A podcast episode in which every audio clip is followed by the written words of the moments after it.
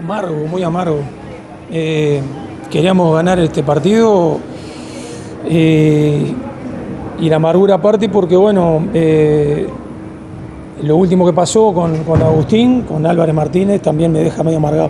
Sobre todo amargura por el resultado, por el, sí, este, contento, satisfecho y espero que esto termine bien por el espectáculo, porque creo que fue un buen espectáculo, salvo alguna, algún problemita que hubo ahí este, dentro de la cancha, pero las tribunas, todo, la verdad que eh, cierro esto diciendo que soy un privilegiado en estar en este momento dirigiendo a este gigante y, bueno, la amargura es simplemente tan simple como no ganar. A mí me representa mucho lo que juega el equipo. Cuando el equipo está en su mejor versión, eh, me representa muchísimo con, la, con las variantes que hay en ataque y bueno, eh, me quedo amargado sobre todo con las, las situaciones de gol que se crearon de una forma hasta estéticamente. ¿Cuál específicamente, por ejemplo?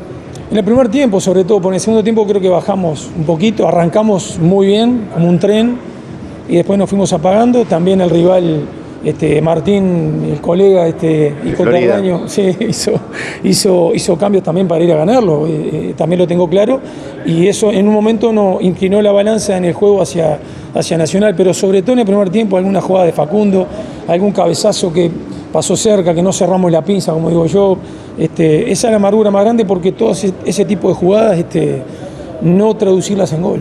Se dice por ahí que ningún hombre resiste un archivo.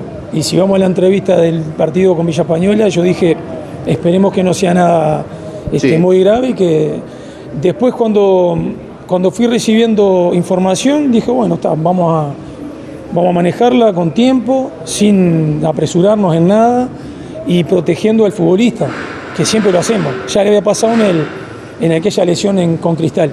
Y a medida que fue pasando la semana, en contacto permanente con, con la sanidad, con el jugador también. Este, dejamos transcurrir las horas y nunca lo descartamos, yo por lo menos nunca lo descarté, nunca escondí información. ¿Y específicamente cuándo decidiste entrar?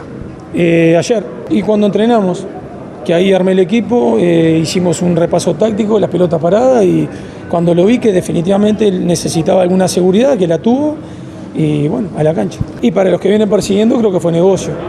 Eh, por eso digo que la amargura es no ganar no habrá ganado. Bueno, en Peñarol eh, empatar y perder muchas veces suele ser lo mismo. Se habló de que Nacional venía muy mal. Y es una gran mentira, porque yo como entrenador y observándolo, que erraba goles, sí, está bien, pero llega con mucha gente al área, tiene un juego directo, tiene circuito de juego que lo tratamos de neutralizar, este, no venía tan mal. Yo nunca me como zapatilla, dijera el, finado Kessman. Este, eh, por eso digo que no hay favorito, aparte el, el ánimo va por un lado y para el otro. A veces decir que uno es favorito lo presiona más. Y a veces decir que uno viene sin, porque venía al Coliseo este, Nacional a jugar de visita con muy poca gente, con toda eh, la hinchada rival, y uno por ahí no tiene nada que perder. Entonces no, no, nunca existen favoritos. para mí nunca existen favoritos y he tenido el privilegio de trabajar en equipos grandes de Latinoamérica y en todos los clásicos pasa lo mismo.